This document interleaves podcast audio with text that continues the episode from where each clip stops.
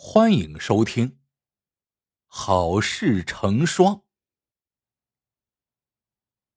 民国初年，保定府的秀水胡同有个叫傻三的人，有点缺心眼，靠打零工为生。离傻三家不远是侯四的家。侯四可谓是秀水胡同的地头蛇，和当时曹锟总统府的护院。拜了把子。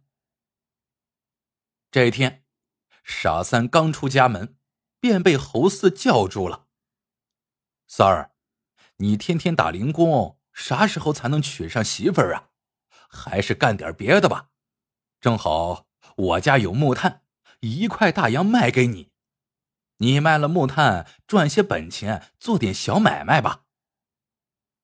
傻三连连点头。来到侯四家一看，居然是根被烧焦的房梁。傻三这才想起来，一个多月前侯四家曾失过火。侯四见傻三有点反悔，就吹起牛来。最终把傻三说的高高兴兴的买下了这根烧焦的房梁。从这天起，傻三天天扛着这根烧焦的房梁。站在秀水胡同一家寿衣店旁边叫卖，惹得人们纷纷讥笑。可傻三毫不在乎，还是天天如此。这天，侯四听说傻三卖炭的傻事也跑来看热闹。他笑得嘴里的金牙都要掉了，一转眼珠，坏水又冒了出来。他走过去，拍着傻三的肩膀说。三儿啊，卖木炭是要劈成小块的。我之所以一块大洋卖给你，就是因为我没有劈开，而且木炭好烧不好烧，人们心里也没谱。你劈开之后，应该边烧边卖，这样才是卖炭的样子。傻三也是真听话，第二天就把房梁劈成了一小块一小块的，边烧。边吆喝，人们更乐了。天底下哪有这么傻的主呢？一块都没卖出去呢，却白白烧掉了好几块。傻三就这么边烧边卖。可是啊，他身旁的寿衣店老板不干了，万一失了火，殃及自己可怎么办呢？于是跑出来制止。傻三一梗脖子说。我又没堵你店门口，你凭什么不让我卖？老板说：“谁不让你卖了？我是说别烧木炭了，万一走了火，烧了我的店，你赔得起吗？”傻三说：“我当心着呢。再说了，这是侯四哥给我出的办法，我听侯四哥的。”老板这下不吭声了。原来。侯四家失火之后，几乎全秀水胡同的买卖人都给侯四送礼了，而自己因为那几天得病，没顾着这事儿。莫非？想到这里，老板立刻换了脸色，说道：“三儿啊，我家正缺木炭呢，你开个价吧。”傻三说：“我一块大洋。”从侯四哥那里买来的，我又费劲儿劈了半夜，你看两块大洋行吗？老板二话不说，掏出两块大洋。卖了木炭之后，傻三就跑到侯四家，把消息告诉了侯四，说道：“侯四哥，我赚了一块大洋，接下来我该做什么买卖呢？我听你的。”侯四是又惊又奇，再听说傻三居然有两块大洋了，顿时贪心就起来了，说道：“三儿啊，你知道咱保定府谁最有钱吗？”傻三摇摇头。侯四说：“嗨，洋人呐，这洋人又喜欢啥呀？”傻三还是摇头。侯四说道：“哎呀，中国的古董啊，正好，我家有个当年乾隆爷用过的夜壶，只不过是年头久了，有了条裂缝。看你这么相信哥，哥就成全你了，两块大洋卖给你。”傻三当即掏钱捧走了乾隆爷用过的夜壶。这侯四笑的眼泪都出来了。什么乾隆爷用的夜壶呀？是我用的，几天前摔裂了，正想扔了呢。这下可好，又卖了两块大洋。再说傻三，转过天就把这个夜壶捧到秀水胡同，扯开嗓子吆喝：“乾隆爷用过的夜壶。”三块大洋，谁买呀？人们纷纷围了过来，看完之后都笑死了，根本没人搭理傻三。这一晃又是好几天，傻三这人呢也真是执着，天天来卖他所谓的乾隆爷用过的夜壶。这一天，傻三正大声叫呢，一个洋人走了过来，拿起夜壶。左看右看了半天，接着又说又比划了半天，最后掏出三块大洋递给傻三，捧着夜壶走了。这下整个秀水胡同震动了，傻三更是兴高采烈，一路小跑来到了侯四家，把经过说完之后，掏出那三块大洋，说道：“侯四哥，你说。”接下来我该做什么买卖？侯四跟听天书一样，直到傻三掏出大洋才缓过神来。老天爷呀，这傻三撞什么大运呢？得得得，既然你肥猪拱门，我要是放下屠刀，就是我傻了。于是，侯四转了转眼珠，说道。好，那哥哥我就再给你指条财路。你呀，别做买卖了，去当兵。当兵？傻三眨巴着眼说：“为什么呀？”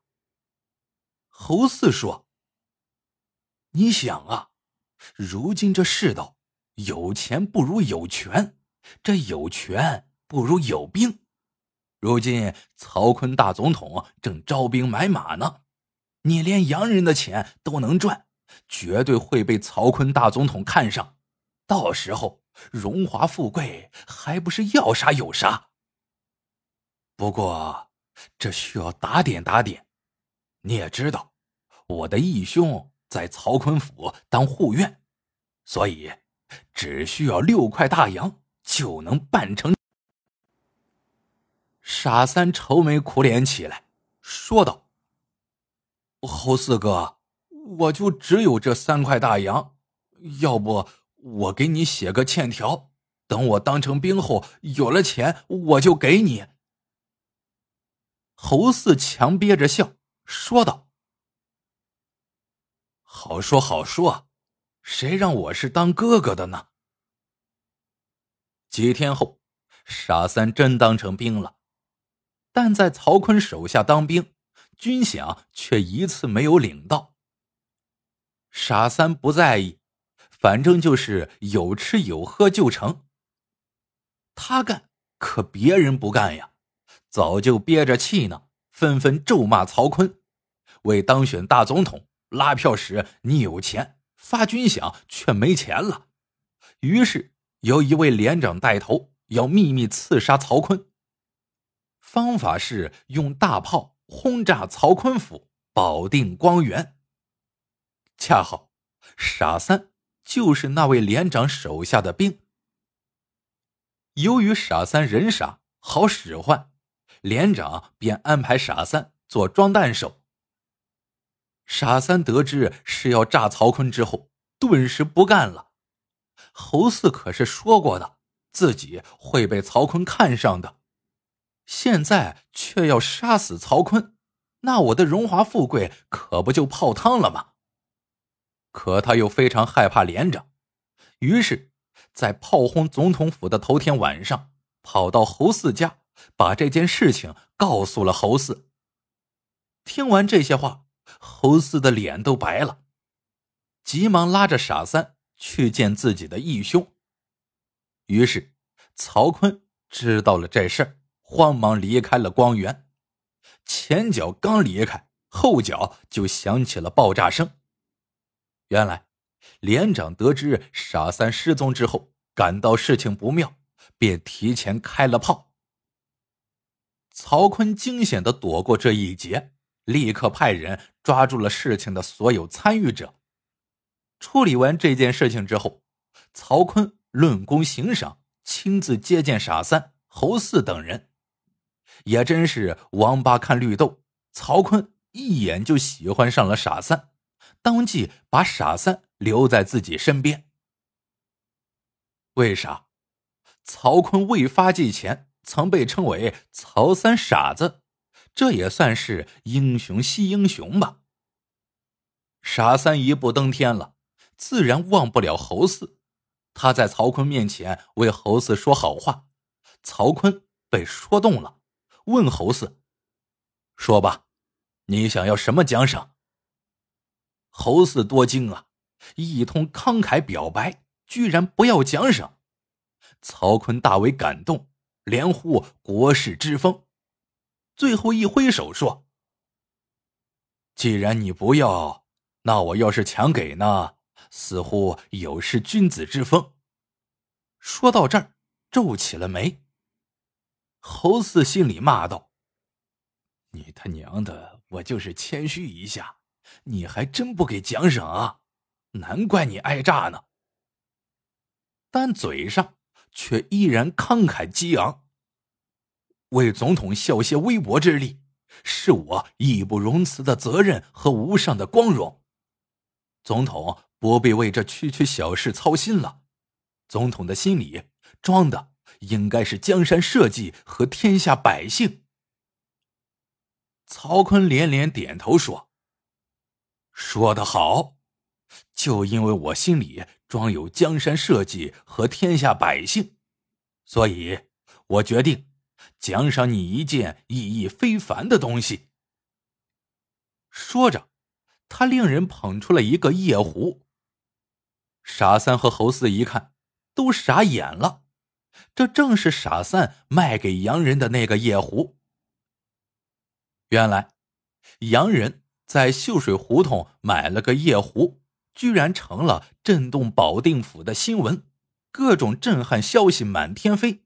什么夜壶是乾隆用过的，是无价之宝；什么洋人买夜壶有不可告人的险恶用心；什么呃夜壶上刻有龙脉图。一旦夜壶被洋人运走，就是亡国。哎呀，等等等等，总之是越传越邪乎，最后传到了曹坤的耳朵里。曹坤出于好奇，让手下假扮商人找到那洋人，一则探个究竟，二则是看看能不能买回来。结果，洋人干净利落的以五块大洋卖了。至于当时为啥要买，洋人说看着好玩，尤其是那个卖夜壶的中国人更好玩，一时兴起就买了。曹坤知道之后懊恼不已，自己这不是吃饱了撑的吗？可若是扔了，又觉得丢面子，只得让人先收起来，谎称另有他用。如今。还真就派上用场了，但曹坤哪里知道，眼前这二人正是夜壶事件的始作俑者。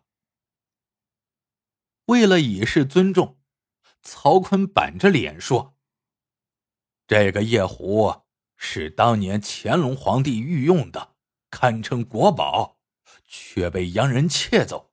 我半个月前才追了回来，目的只有一个。”我中华之物，绝不能流落他国。